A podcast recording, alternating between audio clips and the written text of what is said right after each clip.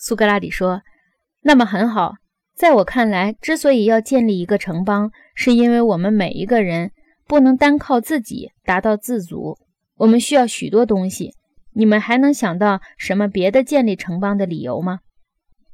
阿德曼托斯说：“没有。”苏格拉底说：“因此，我们每一个人为了各种需要，招来各种各样的人。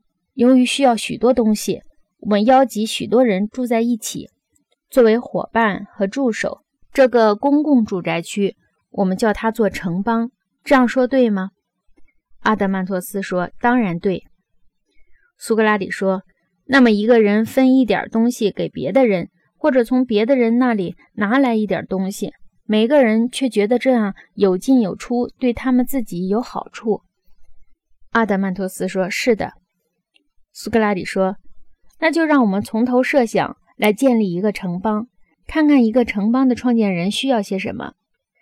阿德曼托斯说：“好的。”苏格拉底说：“首先，最重要的是粮食，有了它才能生存。”阿德曼托斯说：“毫无疑问。”苏格拉底说：“第二是住房，第三是衣服以及其他等等。”阿德曼托斯说：“理所当然。”苏格拉底说：“接着要问的是。”我们的城邦怎么才能充分供应这些东西？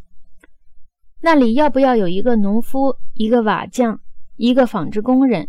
要不要再加一个鞋匠或者别的照料身体需要的人？阿德曼托斯说：“当然。”苏格拉底说：“那么最小的城邦起码要有四到五个人。”阿德曼托斯说：“显然是的。”